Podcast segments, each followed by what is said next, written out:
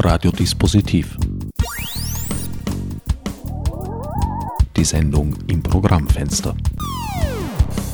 Willkommen zur 30. Folge von Ad Acta, der strengen Reihe zu Kunst, Recht und Internet.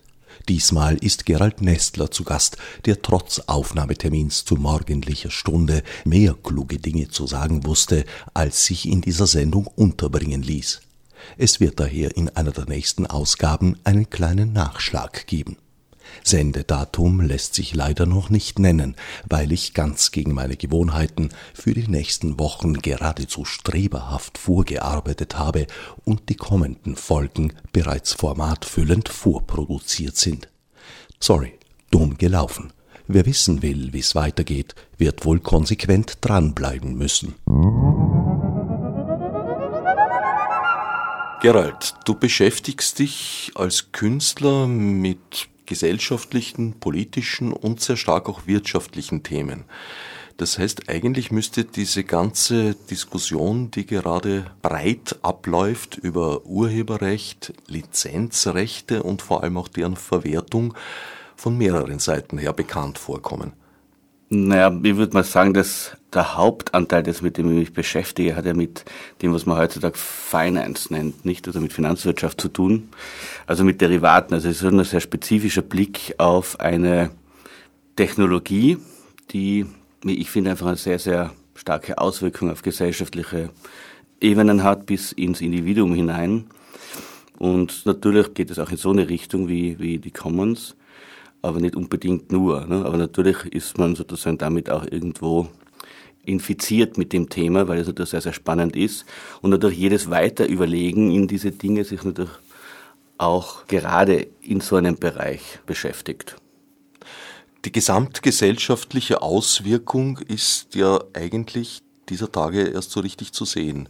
Das Urheberrecht und alle daran hängenden Verwertungsrechte waren ja etwas seit dem 18. Jahrhundert eine Vereinbarung, eine Regelung, ein Abkommen zwischen professionellen Playern. Inzwischen ist das Einzelindividuum in diese Mühlen geraten. Ich glaube, das ist aber schon sozusagen eine längere Situation, die natürlich, man kann das ja auch mit diesem alten Wort vom, vom äh, Alvin Toffler, mit diesem Kunstwort des Prosumers irgendwo auch ein bisschen in Verbindung bringen, nicht? Also einerseits haben wir seit den, zumindest seit den 70er Jahren eine extreme Ausweitung des Konsumverhaltens und natürlich auch eine ökonomische Ausrichtung auf Konsum. Gleichzeitig gibt es dann eben sozusagen denjenigen, der diesen Konsum auch sozusagen macht und der den hervorruft. Und da gibt es eine starke Individualisierung, die ja sehr stark zusammenhängt mit einer Okkupierung der 60er-Jahr-Bewegung durch das, was man dann später Neoliberalismus genannt hat oder so, ne? die ja stark im Zusammenhang ist, auch mit einer Konsumgesellschaft. Und da, glaube ich, gibt es eine starke Individualisierung, die dann auch in solche Problematiken hineingeht, auf einer Ebene zumindest. Ne? Ich glaube, Musik, Popmusik ist da sicherlich eines der ersten. Da bin ich jetzt sicher kein so ein Experte, aber ich kann mich erinnern, vor Jahren, da gab es auch schon diesen Text von Atali, der das anspricht, das ist in den 80er Jahren gewesen, wenn ich mich nicht irre. Ne? Individualisierung in vielerlei Hinsicht, auch in Hinsicht darauf, dass viele Produktionsmittel viel einfacher, viel günstiger geworden sind durch die Digitalisierung in zahlreichen Kunstsparten. Also Ölmalerei hat sich da nicht sehr verändert, aber vieles andere wie Filmproduktion, Musikproduktion sehr wohl. Das hat auch dazu geführt, dass mehr Leute denn je Kunst produzieren und herstellen auf der anderen Seite habe ich den Eindruck, dass eigentlich auf allen Ebenen alles in Richtung großer Maße geht und dass überall die großen Player in einer Art und Weise überhand bekommen, wie es, glaube ich, noch nicht der Fall war. Naja, einerseits muss man sagen, dass was du sagst natürlich richtig ist, äh, aus bestimmten Sichtweisen, wie zum Beispiel im Film, Musik. In anderen Richtungen ist ja das gerade umgekehrt. Also ich aus der bildenden Kunst komme, ich habe noch Malerei studiert auf der Akademie ne, vor langer Zeit. Da hat man ja eher gesehen, dass es teuer wird. Sicher einer der Gründe, warum die Medienkunst, die man heutzutage auch nicht mehr so nennt, mit verschwunden ist aus dem Kunstbereich, hat natürlich auch mit Budgets zu tun, weil eine Arbeit, die medienkünstlerisch wirklich durchgearbeitet, gut gemacht ist, kostet einfach auch Geld. Das ist mit Malerei sozusagen nicht vergleichbar. Wenn bei Gruppenausstellungen Maler eingeladen werden, die dafür nicht einmal irgendwie irgendwie Geld kriegen, dass sie ihre Bilder ausstellen oder sonst irgendwie etwas, dann ist sozusagen dann natürlich auch eine ökonomische Überlegung dahinter. Aber das ist natürlich schon richtig, was mit Film und Musik und vielen anderen Bereichen betrifft. Inwieweit wir jetzt das erste Mal etwas sehen, dass sozusagen die großen Player so eine Macht haben, ist fraglich, weil wir sozusagen ja davor eine Situation kennen, aus dem Welfare State natürlich auch, also aus dem Wohlstandsstaat, wenn man so will, der so etwas kennt wie den Monopolkapitalismus, das heißt eine auch irgendwo staatlich dirigierte Gesellschaft oder Ökonomie, natürlich auch mit privaten Anteilen, gar keine Frage, in dem gerade eben große Unternehmen sehr stark sozusagen ökonomische Macht besessen haben. Also man spricht ja eben von Monopolökonomie. Also ich glaube, es gibt einen Shift. Es gibt diesen Shift, dass plötzlich ein Empowerment stattfindet, also dass sozusagen der Einzelne ganz eine andere Rolle spielen kann, dass es sozusagen auch diesen Aufschwung einer Kreativität gibt. Es gibt sozusagen auch diese Idee, dieses Vermächtnis, die Möglichkeit, dass es eine Individualisierung bekommt, was wieder bedeutet, dass Leute miteinander Sachen tun. Also es gibt dann eben eine Idee des Commons schon so auf eine bestimmte Art. Und die wird dann relativ radikal und äh, illusionszerstörend von großen Playern, die ganz andere Machtstrukturen haben und Verteilungsstrukturen haben, wieder übernommen oder es gibt diesen Versuch, sozusagen die zu übernehmen. Gleichzeitig sehen wir aber, dass es immer sehr prekäre, volatile Situation ist und diese großen Player kämpfen ja jetzt seit Jahren mit äußerst untauglichen Mitteln, um ihre Machtpositionen zu erhalten. Und das ist jetzt sozusagen auch etwas, das eher gefährdet ist zum Teil. Ne? Ja und nein, weil im Prinzip, glaube ich, hier erleben wir etwas Ähnliches wie in den 20er und 30er Jahren als ein anderes, oberflächlich betrachtet, Gratis-Medium auf den Plan getreten ist, nämlich das Radio. Das hat zu einer Verkehrung der Situation geführt. Äh, viele der alten Musikverlage sind damals aufgekauft worden von Radiostationen. Es ist also sozusagen eine, eine, eine Art Szenenwechsel und der ist jetzt, glaube ich, auch im Gang. Und die neuen Mächtigen sind halt vielleicht nicht mehr Sony und Warner Brothers, sondern eher Apple, Google und Konsorten. Ja, gar keine Frage. Es ist auch immer, dass das sich immer wieder ändert und interessant ist, wie schnell sich so Pseudomonopole auch wieder auflösen können, nicht? Also in letzter Zeit gab es ja schon Berichte vom Ende von Apple weil Apple sozusagen zu groß geworden ist, zu monopolistisch, dass es mehr oder weniger bestimmte neue Entwicklungen übersehen wird und Google wird sozusagen der nächste Monopolist werden. Das ist, ist zumindest eine Geschichte, die debattiert wird, ne, zumindest in Amerika. Was du hast sozusagen ist ein sehr sich veränderndes Spiel. Man kann diese großen Unternehmen nicht als, als, als statische Geschichte sehen. Das fluktuiert extrem auch dort oben. Das nützt einem unten nicht wahnsinnig viel, aber es zeigt nur, wie beweglich äh, sozusagen virtuell diese ganze Sache geworden ist. Und ich glaube, wenn du die 20er Jahre erwähnst, 30er Jahre, da hat man es ja interessanterweise auch mit Erfindungen zu tun. Fernsehen ist ja auch nichts anderes, das ja eigentlich von, von Beginn an gedacht war als Sender, Empfänger, Medium. Und dann sehr, sehr schnell aus ganz bestimmten Interessen, ökonomisch und politischer Natur, zu einem reinen Sendermedium geworden sind. Und das hat mit dem Internet nicht funktioniert. Das heißt, die Form dessen, wie stark man das eindämmen, nutzen, kanalisieren, das englische Wort der Enclosure, ne? also vom Commons zur Enclosure, von der, vom Allgemeinen hinein sozusagen in die, ins, ins Eigentum des Privaten, ist viel, viel schwieriger. Und ich glaube, dass diese, diese Bewegungen dadurch irgendwie sozusagen viel volatiler sind. Google ist tatsächlich, also ich, ich persönlich rechne damit, dass das heuer so richtig groß ausgerollt, wie man so schön sagt, wird. Das ist eine Konzentration von Datensammlung, die es in der Menschheitsgeschichte noch nie gegeben hat. Wenn man sich das durchdenkt auf allen Ebenen, also das Monopol bei der Suchmaschine mit dem eigenen Browser verbunden, mit den ganzen Cloud-Diensten, mit Gmail-Diensten, die sind ganz ordentlich am Datensammeln.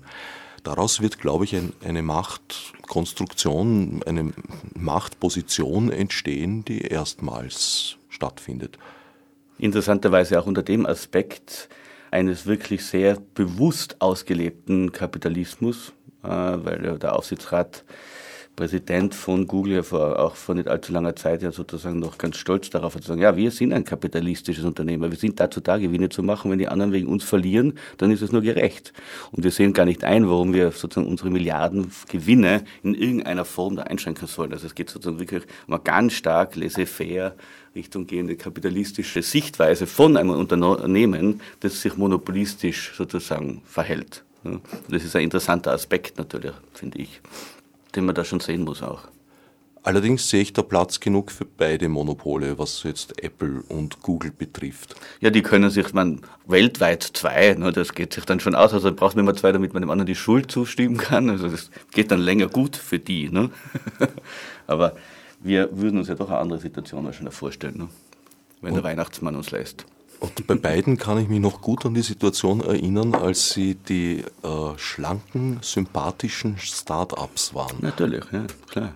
Es war ja wahrscheinlich, ich meine, kann mich da nicht erinnern, wahrscheinlich bin ich da doch ein bisschen zu jung, aber wahrscheinlich war Microsoft auch mal ein junges, äh, sympathisches Startup aus der Garage raus.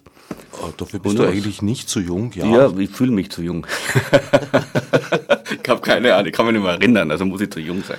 Natürlich, Microsoft war der freche Herausforderer von IBM, IBM ja. die inzwischen ein bisschen so aus, aus, aus, aus dem naja, aus dem Blickfeld kann man nicht sagen, aber aus der ersten Reihe verschwunden sind, weil sie sich umstrukturiert haben. Mhm. Sie sind inzwischen ein Consulting-Unternehmen und als solches doch auch in der zweiten Schicht sozusagen, aber mit einer sehr soliden Macht ausgestattet. Ja, weil Microsoft ist ja jetzt auch in einem Wandel. Natürlich. Also vielleicht nicht so Consulting natürlich, aber sie versuchen sozusagen natürlich auch stark in eine andere Richtung auch zu gehen. Die halten sich momentan auch eher bedeckt, ja habe ich den Eindruck. Du meinst also, dass in, in, in nächster Zeit auch da größere Umschichtungen zu erwarten sind, dass die Monopole sich wieder wandeln, auflösen, in andere Hände geraten? Ja, diese Möglichkeit besteht auf alle Fälle und ich glaube, das ist das Wesen eines Marktkapitalismus, äh, der ja über Liquidität funktioniert. Das heißt, Liquidität muss man nicht immer nur als genug Geld im Markt, damit jeder Handel betrieben werden kann, sehen, sondern als eine prinzipielle Notwendigkeit in diesem Financial Capitalism. Es muss liquide sein. Das heißt, es muss ständig fließen. Es gibt keinen Status quo. Es darf den gar nicht geben. Damit zerstört sich der Markt automatisch selbst. Das ist sozusagen der Zusammenbruch. Ne?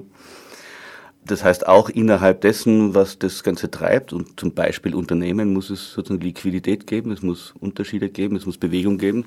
Und man darf nicht vergessen, es ist ja jetzt nicht einfach nur ein, ein Kampf unter Anführungszeichen zwischen Unternehmen, sondern das geht ja auf eine geopolitische Ebene. Und es gibt Länderinteressen, äh, und unterschiedliche ideologische Zugänge, wie man die ganze Sache sieht, ob das jetzt China ist, ob das Südkorea ist oder ob das Indien ist, das kommt oder Brasilien und so weiter. Also da gibt, da wird sich noch sehr viel verändern, denke ich mir, in den nächsten Jahren äh, an Shifts, die sich dann auch eben innerhalb dieser von uns jetzt besprochenen Thematik zeigen werden.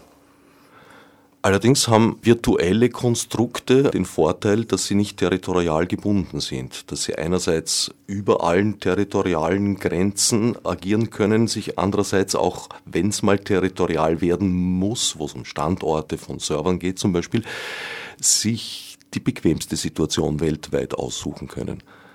Und wenn es sein muss, irgendwo auf dem Meer. Ne? Bringt das nicht einen gewissen Widerspruch zu den herkömmlichen Machtstrukturen, die alle sehr territorial ausgerichtet waren? Ja, sind die so territorial ausgerichtet? Ich meine, diejenigen, die diese Machtstrukturen in den letzten Jahrzehnten betreiben oder letzten Jahrhunderten, lösen ja sozusagen immer auch das Territoriale auf einer bestimmten Ebene auf. Der ganze Kolonialismus ist sozusagen einerseits territorial, gleichzeitig löst er das Territoriale auf und bringt das in Verschiebungen. Es sind geopolitische Verschiebungen, die passieren. Und einfach die letzten Jahrzehnte äh, zeigen das meiner Meinung nach auch. Also ich würde sagen, es geht um eine Globalität auf einer bestimmten Ebene. Also es geht sozusagen wirklich um eine Beherrschung, Vorrangstellung in einem globalen Zusammenhang, zumindest in großen Unternehmensstrukturen und in großen ökonomischen und politischen Ebenen. Und die Territorien shiften darunter, glaube ich. Und die Bedeutung von Territorien verändert sich. Man sieht es auch mit der EU jetzt sozusagen oder mit Europa. Wir sehen einfach Veränderungen der Bedeutung von Europa, die irgendwo passieren, die aber getrieben sind, die sind nicht festgesetzt. Ne? Also es ist jetzt nicht, dass Europa jetzt plötzlich weg vom Fenster ist sozusagen, aber es gibt natürlich Bewegungen und andere kommen wieder und es ist ununterbrochen. Die Krisen sind natürlich auch starke Auslöser dessen, wie sich bestimmte, sagen wir, Magnetpole global wohin richten, um dann wieder sozusagen woanders hinzugehen. Ein bisschen frivol könnte man sagen, es gibt Moden, ne? es gibt kapitalistische Moden, was ist gerade in? Die Ungleichgewichtigkeit, die ich sehe, wäre zum Beispiel, wenn ich ein, ein, ein Land, ein herkömmliches, ein Nationalstaat, wie er im 19. Jahrhundert ausgedacht wurde, in einem Verband, in einem Verbund sehe, wie zum Beispiel der EU, dann ist es nicht möglich, dieses Land, wenn die Verhältnisse unangenehm werden, da herauszunehmen. das ist in der IT-Welt sehr wohl möglich. Also Barack Obama kann seine Regierung nicht in ein anderes Land verpflanzen, wenn die Verhältnisse in Amerika für ihn ungünstig werden. Apple kann das wohl. Ja, es kann auch doch jemand anderes. Es gab ja sozusagen vor, vor einem halben Jahr zumindest Meldungen, vielleicht waren die auch nur gestreut, aber ich fand das ganz interessant, dass Goldman Sachs überlegen soll, also dass sie überlegen, nach Singapur auszuwandern. Das hätte dann natürlich schon eine gewisse Bedeutung für die USA, wenn Goldman Sachs nach Singapur geht. Und es würde natürlich auch sehr bestimmte andere Dinge aufzeigen, sozusagen, die wir vielleicht eh wissen, aber die halt vielleicht dann nicht immer ganz so klar werden irgendwo. Ne? Ja, man, Nationalstaaten definieren sich ja über Territorium. Und auch da haben wir verschiedene Shifts. Auch da gibt es ja riesige Diskussionen, gerade in der EU, wo es ja um Auflösung von bestimmten jetzt existierenden nationalstaatlichen Strukturen geht. Ob das in Spanien ist oder wo auch immer. Auch in Großbritannien. Die Schotten hätten gern Unabhängigkeit, die Katalanen und so weiter. Also es geht um Regionalisierungen die auf einer anderen Ebene verortet sind wie Nationalstaaten, die viel unbeweglicher sind. Also ich glaube, dass das ganze Thema des Nationalstaats in Europa jedenfalls ist auch etwas, das äh, Teil einer umfassenden Diskussion ist oder werden wird. Und die EU ist natürlich ein Auslöser dafür, logischerweise, ne? klar. Aber die Frage ist natürlich einerseits die sagen, ja, wie kriegt man den jetzt los, der da drin ist und den wir nicht mehr wollen. Ne? Gleichzeitig ist aber das Eingehen auf so eine Struktur auch mitbedeutend, es geht nicht darum, den wieder loszuwerden, sondern es geht darum, wie können wir zusammen sein. Ne? Das ist eben eine erzwungene Ausgangsposition, weil sich Länder nicht verlagern lassen. Auf der anderen Seite denke ich doch, dass wirtschaftliche Strukturen, finanztechnische Strukturen ein ganz, ganz wesentlicher Motor sind von, von eigentlich allem. Besteht nicht die Gefahr, dass sozusagen oberflächlich jetzt unsere demokratischen Strukturen als Fassade dastehen, während hinten im Haus eigentlich alles völlig anders läuft. Also die wahren Mächtigen eigentlich heute schon die IT-Konzerne sind, weil sie sich auch unglaublich schnell bewegen können in diesem Haus. Ich weiß nicht, ob die wahren Herren die IT-Konzerne sind, weil ich mich vielleicht wenig mit IT-Konzernen so direkt beschäftige. Für mich sind ja eher die wahren Herren, ist, ist sozusagen die, die Finanzindustrie betreiben, wenn man so will. Ne? Das ist sozusagen das, wo ich sehe, dass sozusagen das ist, wenn man so will, die Avantgarde heutzutage der Veränderungen. Äh, und die spricht da ja auch sozusagen von Construction of Ruins. Also Ruinen werden heutzutage entstehen nicht kollateral oder durch etwas, das über lange Zeit passiert, sondern sie sind meiner Meinung nach eine Produktionsweise, in dem bestimmte institutionelle Situationen, die vorhanden sind, die aber dem Markt, wie er sich selbst verhandeln will, global im Wege stehen und die werden zerstört. Also man konstruiert Ruinen, um äh, eine globale, marktförmige Gesellschaft, sagen wir es mal so, irgendwo möglich zu machen. Und das ist natürlich sozusagen etwas, wo man vielleicht auch sagen kann, dass es eine Entdemokratisierung irgendwo beinhaltet. Im Prinzip, was ist eine Demokratie auf einer bestimmten Ebene sozusagen? Das ist das Vermögen aller, zumindest ab einem bestimmten Alter. Und ich glaube, man sieht es ja an vielen Debatten in vielen Ländern, zum Beispiel über Bildungspolitik, dass dieses Vermögen aller irgendwo sozusagen nicht unbedingt immer gewährleistet ist. Ne? Das heißt, was wir sehen ist, dass das Vermögen mancher immer mehr wieder Bedeutung bekommt und die Macht sich dorthin verschiebt. Also es ist dadurch eine Art von Gesellschaft, die über Eliten funktioniert. Und die Finanzindustrie funktioniert natürlich extrem über Eliten. Und je mehr Macht die hat, je mehr Potenzial, sagen wir es auch mal so, desto weniger von Demokratie können wir sprechen. Ja. Also deswegen glaube ich, gibt es auch diese starken Debatten, die sich jetzt noch nicht so extrem in Aktionen wirklich zeigen, aber das kann ja noch werden, das wieder zu stärken irgendwo. Ne? Also sozusagen Demokratie als Vermögen aller, das muss wieder neu gedacht und neu gemacht werden, sozusagen, gegenüber dieser Bewegung, dieser Konstruktion von Ruinen sozusagen. Gibt es da positive Perspektiven auch? Ich finde, es gibt wahnsinnig viele äh, interessante Geschichten. Äh, ich, ich finde nur, was man, das Problem, das man manchmal hat, ist, dass wir alle sehr stark ins Große schauen. Wir haben jetzt auch die ganze Zeit von Großunternehmen und Globalität und was weiß ich was alles geredet sozusagen. Ne? Also wir sind gewohnt, immer ins Große zu schauen, nicht auf die ganze Demokratie. Und dann kann man natürlich manchmal denken, naja, da passiert ja nicht wahnsinnig viel. Oder was ist da? Ne? Sozusagen, da gibt es ja einen Halt. Aber wenn man sich, wenn man ein bisschen im Detail schaut, was Menschen tun, so prinzipiell, dann ist es vielleicht schon sehr positiv, denn erstens mal funktioniert ja bekanntlich sehr viel, was Gemeinschaft und Gesellschaft ausmacht, nicht kapitalistisch, wie jetzt jemand wie Badiou oder, oder David Graeber sagen würden, kommunistisch. Also sozusagen auf Basis von Geben und Nehmen. Also man sozusagen Kinder werden erzogen, das Kind zahlt kein Geld den Eltern, um das banalste Beispiel zu nehmen. Aber es gibt ja naja, jetzt wirklich ganz konkrete, viele Beispiele, äh, wo Menschen sozusagen auf einer anderen Ebene versuchen, Ökonomie zu machen. Also ich würde schon fast so weit gehen zu sagen, dass das, was wir am Finanzmarkt heute sehen, ist wirklich die Frage ist, ob wir das überhaupt noch als Ökonomie bezeichnen wollen. Im Prinzip ist es ja sozusagen die Übernahme der Politik, der Polis durch Business auf eine Art. Ne? Die Ökonomie ist ja die Sorge ums Haus, wenn wir das jetzt aus dem altgriechischen, aristotelischen herauslesen. Also diese Sorge ums Haus, die Sorge um die Gemeinschaft, wie immer man die definiert, ist ja etwas, das in sehr vielen genau dieser Commons, ne, also in sehr vielen dieser Versuche, die Menschen weltweit machen, aus eigenem Interesse, aus eigenem Wollen, aber auch sehr oft dadurch auch aus Zwangssituationen, weil es anders gar nicht mehr geht, äh, heraus versuchen. Das heißt, ich finde, dass in diesem, um jetzt einfach diesen Überbegriff des Commons einfach dafür jetzt mal zu nehmen, das eigentliche Experiment dir fällt der Ökonomie ist. Und ich bin sehr gespannt, was daraus entstehen wird. Wie würdest du die Entwicklung, wie sie bisher gelaufen ist, beurteilen? Ja, ich, für mich, der diese Geschichte jetzt schon doch so einen längeren verfolgt, gibt es ja keine ökonomischen Veränderungen. Für mich läuft der, das Spiel ja das gleiche wie vorher. Also ich habe schon in einem, in einem Vortrag vor vier Jahren oder drei Jahren gesagt, es ist überhaupt nicht so, dass die Finanzkrise irgendwas geändert hat. Das Spiel geht genauso weiter und es verstärkt sich.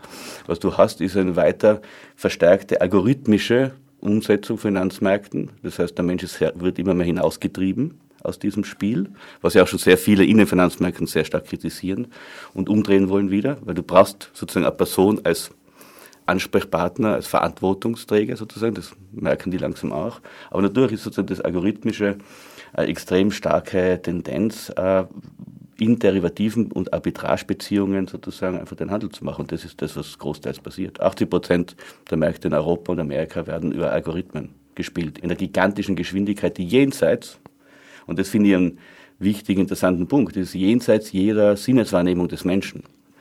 Manfred Fassler hat darauf hingewiesen, dass äh, große Finanzmanöver schneller stattfinden, als das menschliche Auge überhaupt sehen kann. Ja. Ja, ja, weit schneller. Also du kannst den Maus tippst du an, sozusagen das dauert, so, sagt man so 30 Millisekunden. Die Märkte sind jetzt bei einer Latenzzeit von drei Millisekunden und es wird immer schneller und schneller. Äh, das heißt, es ist jenseits jeder menschlichen Vorstellungskraft irgendwo. Es geht ja sogar so weit, dass, da dringen wir jetzt vielleicht ein bisschen zu tief ein, aber macht ja nichts.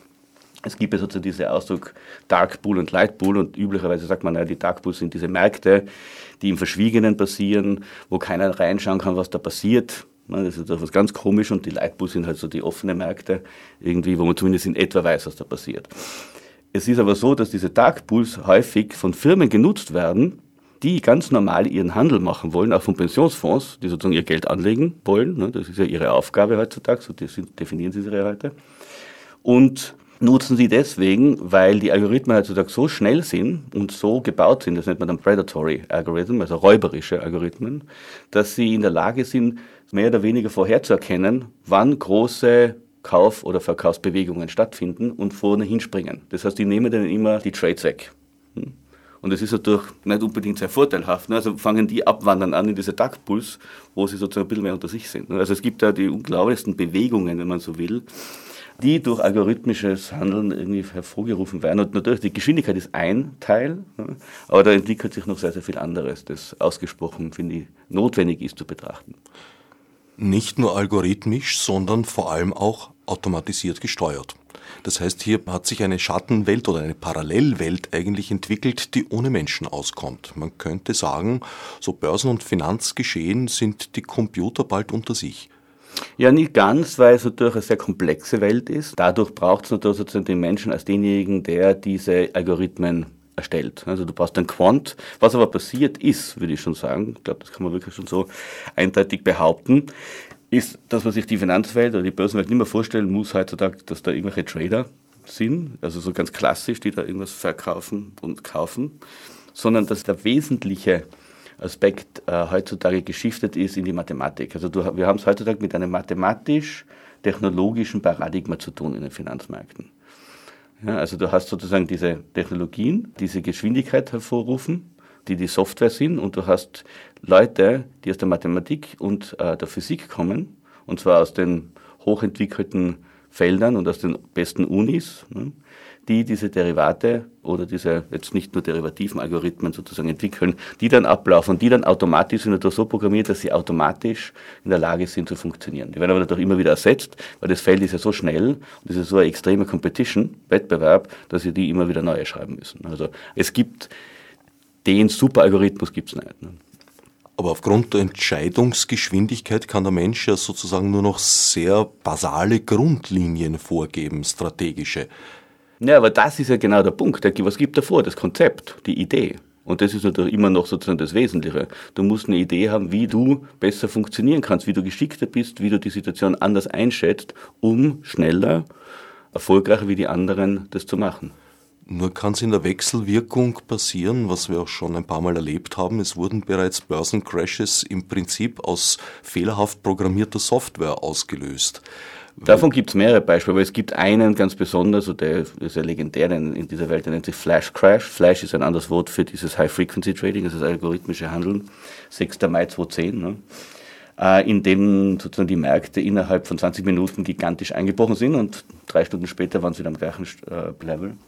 Und das war sozusagen wirklich ein, der erste wirklich wahrgenommene Crash durch Algorithmen. Bei wobei dem das da, Bugfixing offensichtlich schnell funktioniert hat, was nicht naja, da garantiert gibt, ist. Da gibt verschiedene Interpretationen. Also einerseits äh, sagt man, es war ein Bug, aber es gibt sozusagen auch sehr interessante Studien von einer renommierten Firma auf dem Gebiet, die da auch sagt, da ging es eigentlich darum, äh, das IPO, also das an die Börse gehen eines Unternehmens äh, zu torpedieren und es ist im Prinzip im Hintergrund etwas, wo Leute interessiert waren, sozusagen eine bestimmte Geschichte nicht möglich zu machen. Und dadurch ist sozusagen aber das in ein viel weiteres Feld gegangen, weil was passiert ist, sobald ein Algorithmus schaltet, schalten sehr viele andere auch, weil es eine Bewegung ist, eine Welle. Also es ist also ein Partikelwelle-System, ne, in dem das da funktioniert.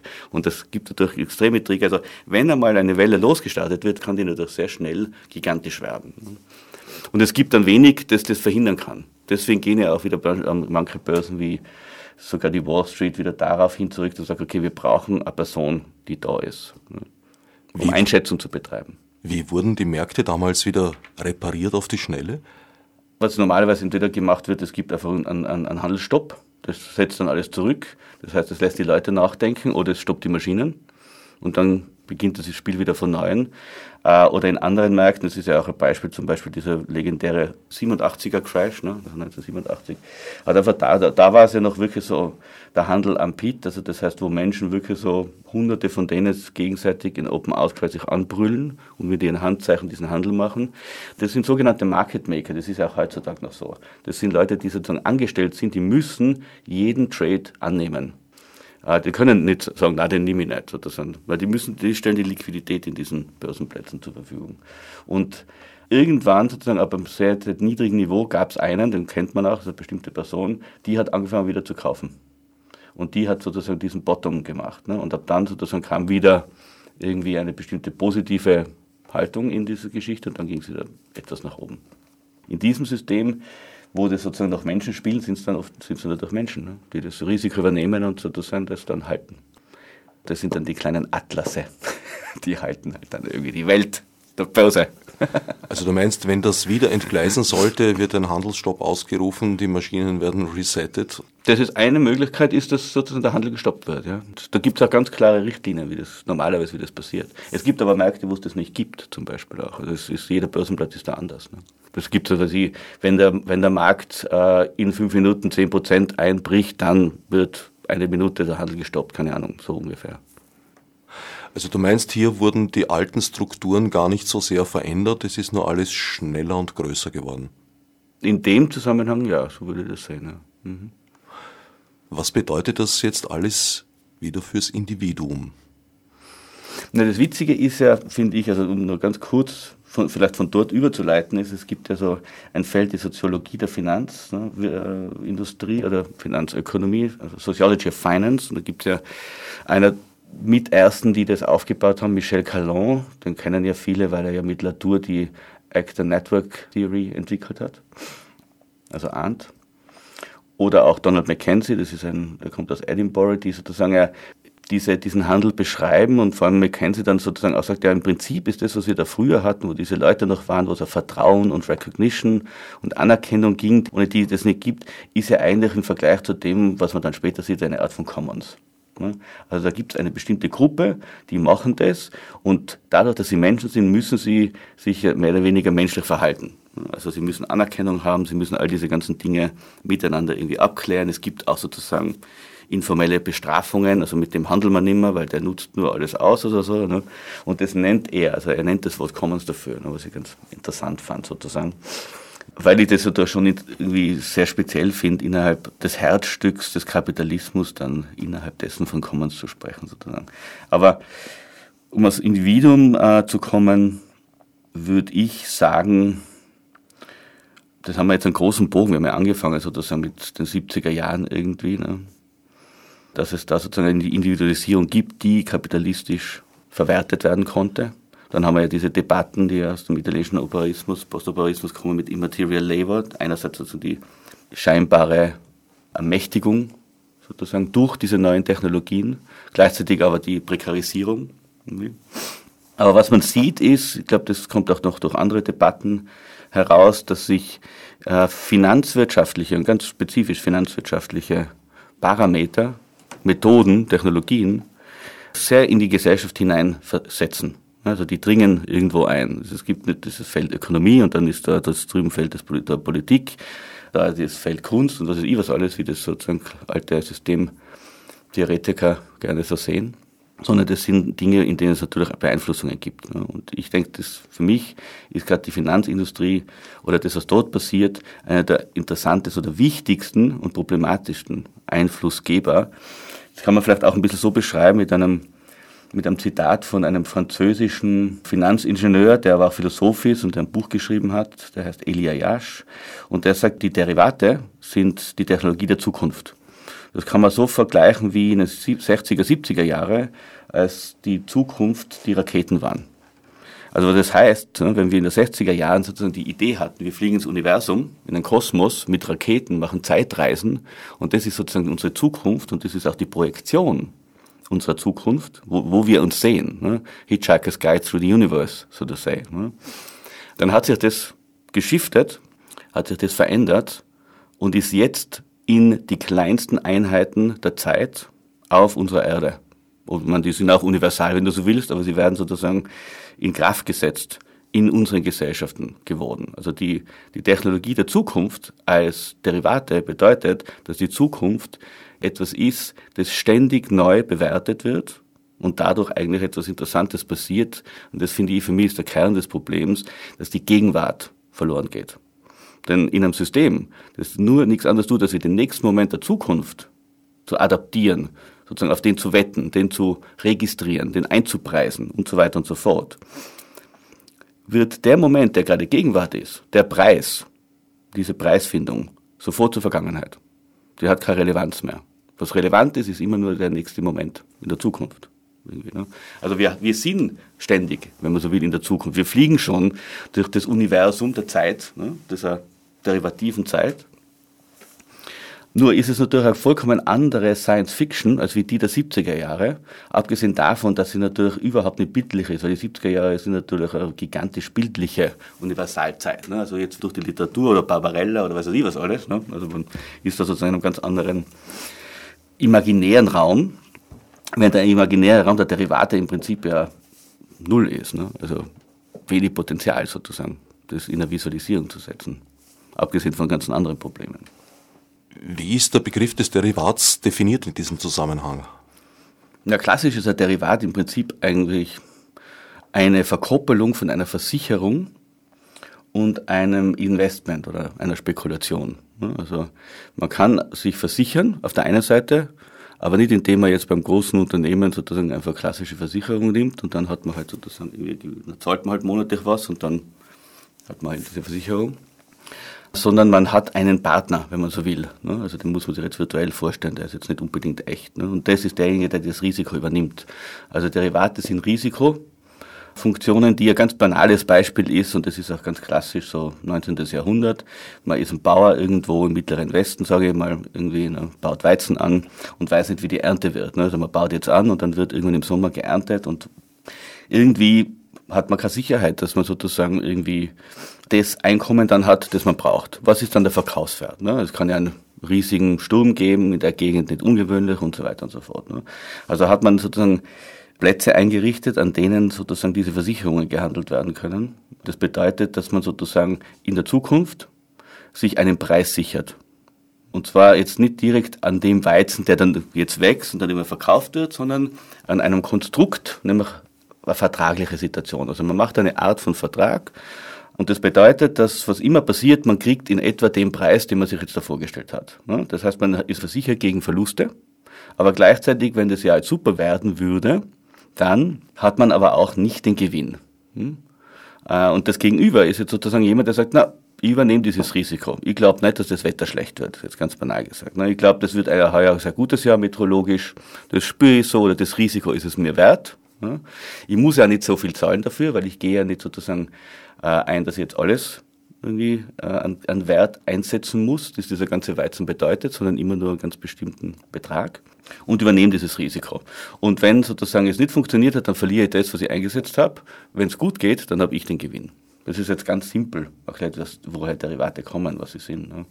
Also das wäre zum Beispiel heutzutage auch ein einfaches Beispiel, das gern genannt wird, in der, in der Flugindustrie verwendet, weil natürlich Airlines müssen in etwa wissen, was Kerosinpreise sind. Öl ist sehr volatil, Öl verändert sich ununterbrochen im Wert. Ne? Also man kann nicht kalkulieren ein ganzes Jahr lang. Und aus welchen Gründen auch immer, historisch gesehen wird ja meistens über ein Jahr kalkuliert. Irgendwie, ne?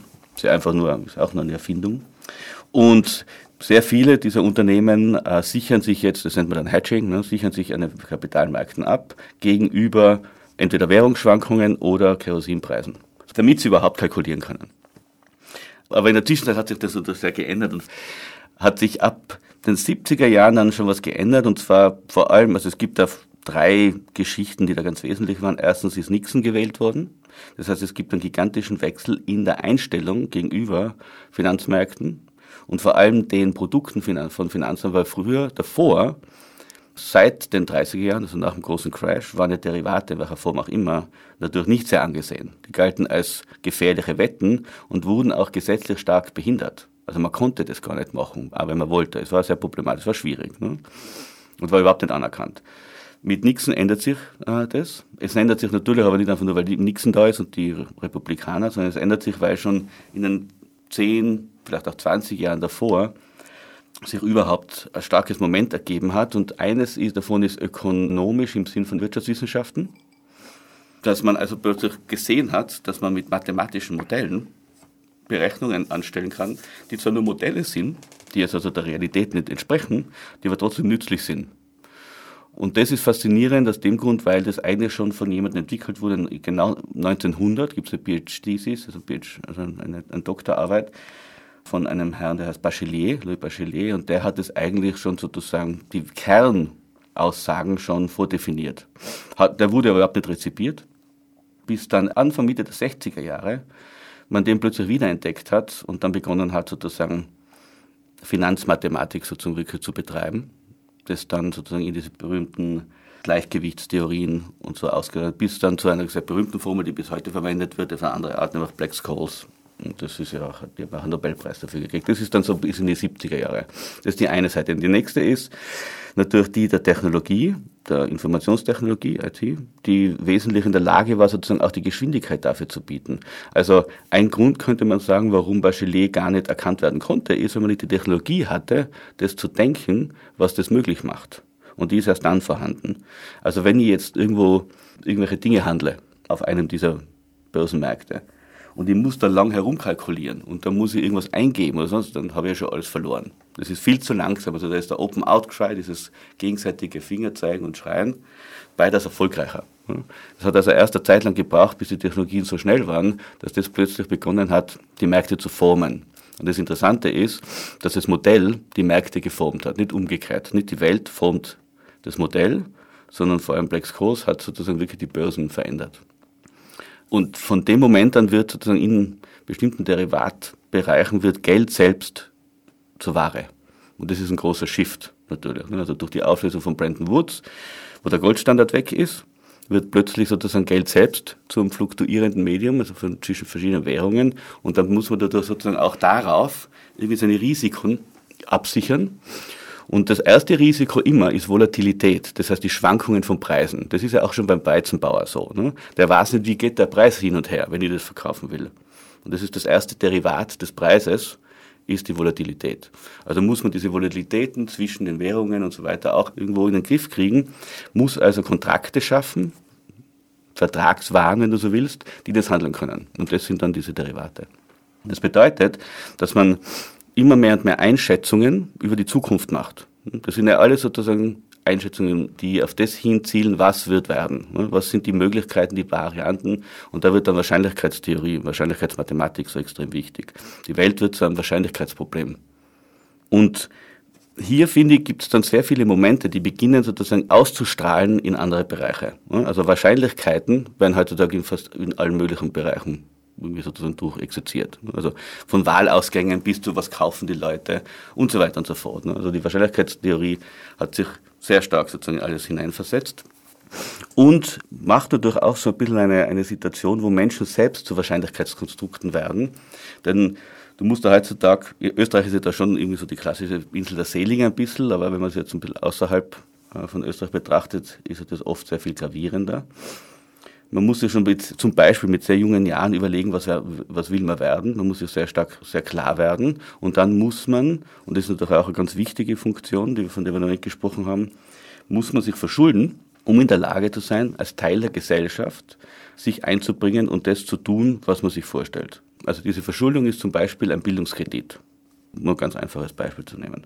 Also wie in den USA oder auch in England oder in vielen anderen Ländern ja heutzutage auch, muss man große Kredite aufnehmen, von denen nie sicher ist, ob man die zurückzahlen kann oder nicht, um überhaupt an Bildung zu kommen. Also diese, was wir vorher gesagt haben, dieses Vermögen von allen als die Grundbasis der Demokratie wird hier schon sozusagen stark differenziert, wird in probabilistische Werte statistisch eingeteilt ich finde, dass das formt auch das Denken sehr stark. Ne? Also das ist etwas, das sozusagen jetzt nicht unbedingt einen freien Zugang von Möglichkeiten offen lässt. Also man flottiert nicht in der Gegenwart allein oder mit anderen und bildet sich dann irgendwelche Dinge, sondern das strukturiert die Art und Weise, wie wir nicht nur Zukunft sehen, sondern wie wir mit der Gegenwart überhaupt umgehen können. Welche Potenziale an Gegenwart wir haben. Das heißt, es wird auf einer sehr flachen Ebene wird das Leben spekulativ. Hm? Du musst dich ständig sozusagen spekulativ wie eine Wette in die Zusammenhänge einfügen, um dann natürlich zu schauen, ob du erfolgreich bist damit oder nicht. Wenn du nicht erfolgreich bist, hast du das Risiko 100 Prozent. Wenn du erfolgreich bist, kriegst du nur einen kleinen Anteil dessen, was an Erfolg sozusagen abgeschöpft wird. Ob man das jetzt Profit nennen oder Aufmerksamkeitsökonomie oder was auch immer, ist ja wurscht. Ne? Also es gibt dann noch ein paar andere Punkte, sozusagen, wo man das so ein bisschen eingreisen kann, wie diese, diese Struktur des derivativen Denkens oder derivativen Handelns als Konzept, wie man einfach gesagt als Notion, so als Vorstellung, in die Gesellschaft eintritt. Und ich spreche dann sozusagen von einem Konstrukt, das nenne ich Human Derivative, also der Mensch als Derivat. Also man ist, man ist in so einer Situation, vielleicht macht es Sinn, sagen wir so, vielleicht macht es Sinn, dass man uns jetzt nicht nur den Menschen als Subjekt in der Gesellschaft vorstellen. Also Subjekt ist eine politische Konfiguration, das Unterworfene unter die Macht, sozusagen im politischen Sinne. Vielleicht müssten wir uns heute irgendwie einfach überlegen, inwieweit der Mensch Derivat in einem ökonomischen System ist. Er erhält dieses ökonomische System als Basiswert, indem er sich derivativ ununterbrochen ständig darin einschreibt, mit einem sehr äh, nach unten gehenden Zeitwert sozusagen, also die Zeit wird ja weniger wert. Je älter man wird, desto weniger wert ist man. Und dem vollen Risiko dieser Einschreibung. Das klingt jetzt nicht sehr lebenswert. Der Mensch als Derivat. Das kann man so sehen. Das ist ja im Prinzip auch eine Art von wir sind ja jetzt an einem Punkt, wo die Kulturkritik kulminiert. Ne? Das ist jetzt, wegen dem Lebenswerten ist eine andere Debatte. das ist, da kulminiert die, die Kulturkritik in, in dem Punkt. Ne? Das ist natürlich jetzt sozusagen das, der Endpunkt, wenn man so will. Da gibt's ja noch, kann man schon noch weitergehen von dort aus. Auch dass Menschen mit zunehmendem Alter immer weniger wert werden, gehorcht zwar einer vielleicht ökonomischen Logik, aber auch da nicht immer. Ja. Weil manche ja. häufen ja zum Beispiel eben Wissen an. Und da fiel mir jetzt so eben zu dem, was du gerade erzählt hast, ein Mann ein, ein Name ein, der sowohl bei der Entwicklung der Finanzmathematik eine ganz große Rolle gespielt hat, als auch bei der Entwicklung der dazu nötigen Technologie. Und das ist John von Neumann. Mhm, Spieltheorie, natürlich. Nein, gar keine Frage. Das ist natürlich jetzt extrem kursorisch. Nicht nur Spieltheorie, sondern auch Architekt. Alle ja, unsere ja. Computer, die ganz großen, die ganz kleinen, ja. funktionieren alle noch nach seinem Modell mhm. seit den 30er Jahren. Mhm. Nein, nein, ist eine ganz wesentliche Figur, ne? klar. Aber eben, das wissen wir ja. Also, es gibt eben noch wie mit Morgenstein zusammen diese Spieltheorie-Geschichten. Nein, aber nur noch ganz kurz zu sagen, das ist natürlich sehr kursorisch, was ich jetzt da sage, ne, in ganz, ganz kurzen Worten. Und ich hätte es auch sagen können, nicht die Leute werden weniger, weil je älter sie werden, das ist ja jetzt wahnsinnig banal und viel zu schnell gesagt. Man ja, kann aber auch, man kann es aber auch ist so. die Situation am Arbeitsmarkt. Ja, ja, also. aber man kann es auch so sehen, dass sozusagen du nimmst einen Job an, erfüllst die Kriterien nicht, die von dir erwartet werden und damit verlierst du deinen Wert. Also dieser Zeitwert geht sehr schnell nach unten, in welcher Situation auch immer man ist, wenn man sozusagen den Strike Price, wie man das in der Option nennen würde, also den Zielwert sozusagen nicht erreicht. Ne? Also es geht nicht nur um diese Generationensituation, sondern das erleben Menschen ununterbrochen ständig in ganz kleinen äh, Elementen bereits. Und ich glaube, sozusagen diese ständige Diskussion von Burnout spricht ja das total an. Für mich ist Burnout eine, eine Krankheit der Derivatisierung der Individuen. Was du gerade erzählt hast, wirkt eigentlich so, als hätte das Einzelindividuum da überhaupt keine Chance und Position mehr. Wäre eine Nussschale auf einem riesigen Ozean. Ja, die Silvia und ich haben einmal ein Projekt gemacht beim Steirischen Herbst, das von ihr ausgegangen ist, von der Silvia Eckermann. Silvia ist eingeladen worden vom Medienkunstlabor Graz äh, und das wurde dann im zusammen mit dem steirischen Herbst realisiert. Das heißt, the trend is your friend. Und im Prinzip ist es genau so diese Fragestellung. Also es ist als Fragestellung formuliert. Ne? Also dieses, das Individuum, das so ständig nach vorne getragen wird, sozusagen als sozusagen der einzelne Mensch und seine Bedeutung und seine Potenziale, was weiß ich, was immer. Die Frage war, existiert er überhaupt? Das ist so das Thema, sondern was für einen Wert hat er eigentlich wirklich? Also in so einer, in, in einer Situation eines Marktes, ne, wenn man den, wenn man den realisiert und sich in den selbst hineinbegibt, weil so ein Projekt haben wir gemacht, wo es einen eine Art Markt gibt, in dem sozusagen man interaktiv mittun konnte, sage jetzt, will ich jetzt ganz bewusst nicht mitspielen sagen, realisiert man sehr schnell, dass man das Individuum überhaupt nichts kann. Als Individuum schaffst du da gar nichts sozusagen. Ne? Und dann kommt dann schon so die Frage, äh, was bedeutet das Individuum in der, ist das sozusagen jetzt eine Art von mm, Platzhalter, so eine Beruhigungspille? Und in Wirklichkeit geht es sozusagen um ganz bestimmte Anpassungsmechanismen, Anpassungsformen und nur die Individuen, die, in der Lage sind, sich an das anzupassen, können dann daraus sozusagen Wert schöpfen. Oder gibt es Möglichkeiten, wie Individuen sozusagen schon funktionieren können. Aber irgendwo werden die Möglichkeiten dann wohl so sein, dass das Individuum eben bricht mit dem System, um individuell sein zu können. Also nur die Ablehnung dieses Systems kann irgendwo individuelle Möglichkeiten lebbar machen. Innerhalb des Systems ist es sehr, sehr schwierig. Vor allem in einer Situation, in der extreme Komplexität und eine Vermischung sozusagen mit äh, hochgradiger Technologie funktioniert in, in so einem Bereich. meine, die Frage ist natürlich auch immer, meine, Technologie ist Technologie, die kann man ja auch unterschiedlich nutzen. Ne? Also wenn wir jetzt von Algorithmen reden, sind ja, Algorithmen sind ja nicht einfach jetzt irgendwie negativ oder so. Ne? Können ja großartig sein. Ne? Also ist ja für mich jetzt immer die Frage, jetzt nicht zu sagen, wir verteufeln jetzt die Derivatmärkte, sondern die Frage ist eher, was sind denn Derivate und gibt es überhaupt eine Möglichkeit, die sinnvoll zu nutzen? Denn sie sind eine Technologie. Sie sind eine Technologie, die dazu da ist, Risiken bewertbar zu machen. Möglichkeiten aufzuteilen, zu verteilen, sozusagen. Und in komplexen Situationen macht es Sinn. Wenn wir jetzt ein Dorf sind von 20 Leuten, brauchen wir wahrscheinlich keine Derivate. Wenn wir Gesellschaft sind mit so unterschiedlichen Einstellungen, Kulturen, Gesetzen, Parametern, wie wir sie heutzutage weltweit sind, dann könnte es sein, dass auch für Commons eine bestimmte Form von Derivaten interessant ist. Und dann stellt sich die Frage, wenn man das so sehen mag, dann stellt sich die Frage, ob wir nicht an einem Punkt sind, wo wir das tun müssten oder uns das überlegen müssten, was Stallman in den 80er Jahren gemacht hat, nämlich ein Copyleft der Derivate zu entwickeln, um die einzuführen in einen ganz anderen Gebrauch. Denn Software kam ja früher auch eigentlich aus großen militärisch, technologisch, politischen Komplexen. Also die großen Mainframe-Computer etc. hat man nicht daheim stehen gehabt. Ne? Keiner hat sozusagen seine Programme geschrieben in dem Sinne. Das hat sich entwickelt dadurch, dass es immer mehr und mehr individualisiert wurde. Also es wurden kleinere, differenziertere Ebenen und dann konnten immer mehr Leute selbst tätig werden in dem Bereich. Ne? Bis es zu dem Punkt kam, wo man sagt, okay, diese Rechtssituationen, die wir da vorfinden, die sind unbefriedigend, wir müssen da was ändern. Und ich finde, das ist für mich jedenfalls mal so als Denkansatz ein interessanter Punkt, ob wir uns statt dem ständigen Bashing oder dem ständigen sozusagen da ja auch nicht verstehen, um was es denn da überhaupt geht bei diesen Geschichten, nicht uns sowas mal überlegen sollten, inwieweit wir nicht notwendigerweise eine Art Copyleft eben von derivativen Situationen, von derivativen Algorithmen, sagen wir mal so, von diesen Algorithmen überlegen äh, sollten, weil vielleicht machen solche Strukturen Sinn in den vielleicht mal komplexeren Verteilungen von nutzvollen gemeinschaftlichen Tätigkeiten. Das steht für mich auch so ein bisschen im Zusammenhang damit, was ich vorher gesagt habe dass ich das so betrachte, dass genau in diesen ganzen unterschiedlichen Formen dessen, was man halt unter Commons, unter Allgemeingut, Allgemeinheit sozusagen ja, irgendwie dann benennt, weil man kein besseres Wort dafür haben eigentlich auch, ne?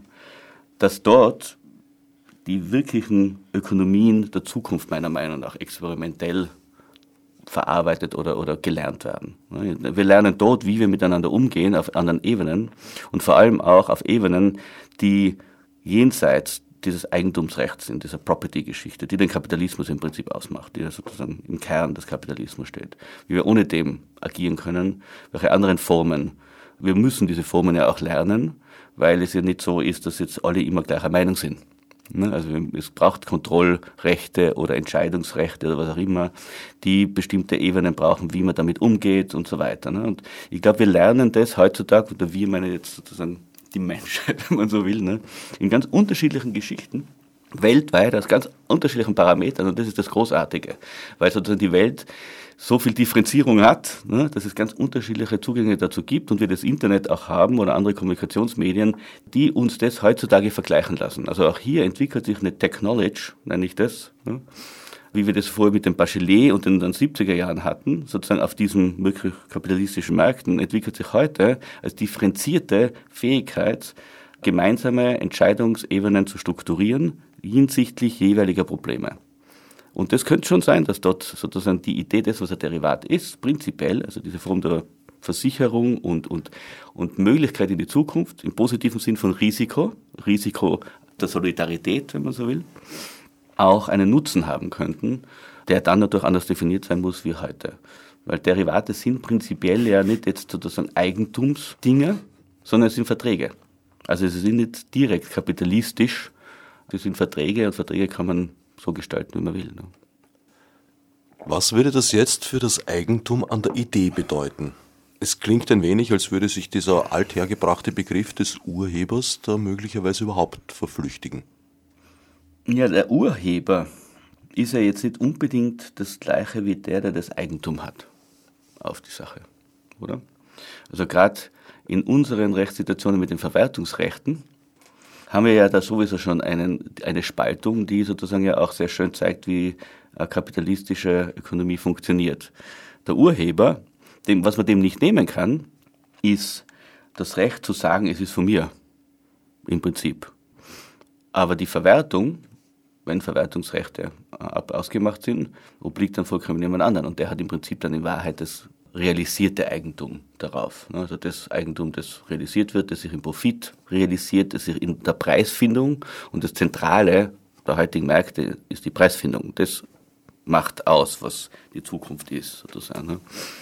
Ist ja sozusagen dann schon auf einer anderen Ebene. Also der Urheber ist ja fast brutal gesagt ein romantisches Bild wenn man die rechte Situation ansieht. Ne? Also er hat sehr, sehr wenig Rechte im Sinne dessen von dem, was er, was er gemacht hat. Ne? Und wie wir alle wissen, sind die Urheber ja nicht unbedingt diejenigen, die das Geld kriegen.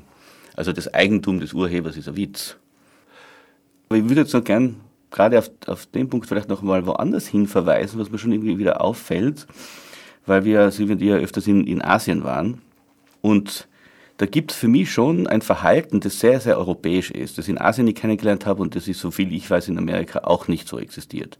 Wenn in Asien jemand was anbietet im Netz, dann zahlen die Leute. Das sind ja vielleicht 20 Cent oder ein Euro. Aber die Leute zahlen dafür. Also es gibt eine Wertschätzung. Das ist jetzt nicht kapitalistisch, ich muss da Geld zahlen dafür, es geht um eine Anerkennung für eine Leistung. Und über die Menge an Leuten, sozusagen kann aus dieser Anerkennung für Leistung etwas werden, von dem diese Person unter Umständen auch leben kann. Und es gibt ja sehr viele Japaner, die Blogs zum Beispiel haben. Bis vor kurzem hat das ja für viele sehr gut funktioniert. Die haben ihre Abonnenten, die zahlen ihnen einen winzigen Betrag und dadurch sozusagen können die ihre Blogs weitermachen. Ist nur als ein einziges Beispiel. In Europa hat man manchmal so das Gefühl, alles, was im Internet ist, muss gratis sein. Und das halte ich für eine unglaublich dämliche Idee. Also ich kann darin überhaupt keine Intelligenz empfinden, weil ich finde, das Internet bietet an und dem muss sozusagen auch Anerkennung entgegengebracht werden. Es kann ja natürlich irrsinnig viele Inhalte geben, die frei sind, sozusagen, ist ja ganz klar. Aber es gibt auch wieder Inhalte, für die es total okay ist, wenn man diese symbolische Anerkennung gibt die dann bei einer bestimmten Menge von Leuten aus dem Symbolischen hinauswächst in ein wirklich Reales.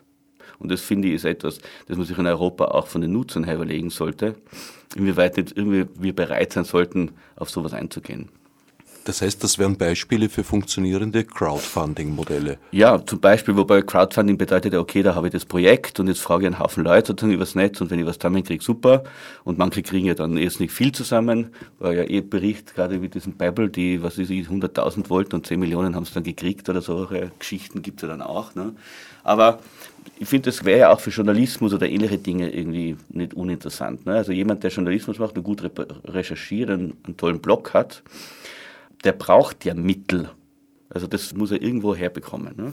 Und das muss irgendwo auch gewährleistet sein. Und ich finde, dass wenn man das liest und das wertschätzt, dann kann man dieses Wertschätzen einfach auch durch einen irgendwie Minimalbetrag als Anerkennung geben. Allerdings wird es auf der anderen Seite auch immer schwieriger, die Wahrnehmungsschwelle zu überschreiten. Ja, ja klar sicher. Es gibt auch wahnsinnig viel. Das ist natürlich ein Heilmittel. Es, mir geht's jetzt, mir ging es jetzt einfach nur darum, einfach einen anderen Punkt in diese Diskussion hineinzubringen, der mir ein bisschen fehlt. Ne? Weil man immer nur von Rechten spricht und also von dem, was man nimmt, irgendwie, ne? was man kriegt, sozusagen, und weniger davon redet, was man bereit ist zu geben. Und man kann nur nehmen, wenn man auch gibt. Also dieses System muss eine Ebene haben, in dem sozusagen das Geben genauso ein Teil ist. Ne? Soweit Gerald Nestler, mit dem es wie eingangs erwähnt in Bälde ein Wiederhören geben wird. In der nächsten Ausgabe der strengen Reihe wird uns Gernot Schödel, Geschäftsführer der Verwertungsgesellschaft der Filmschaffenden VDFS, seine Sicht der Dinge darlegen. Für geliehenes Gehör dankt schnell und schmerzlos Herbert Gnauer.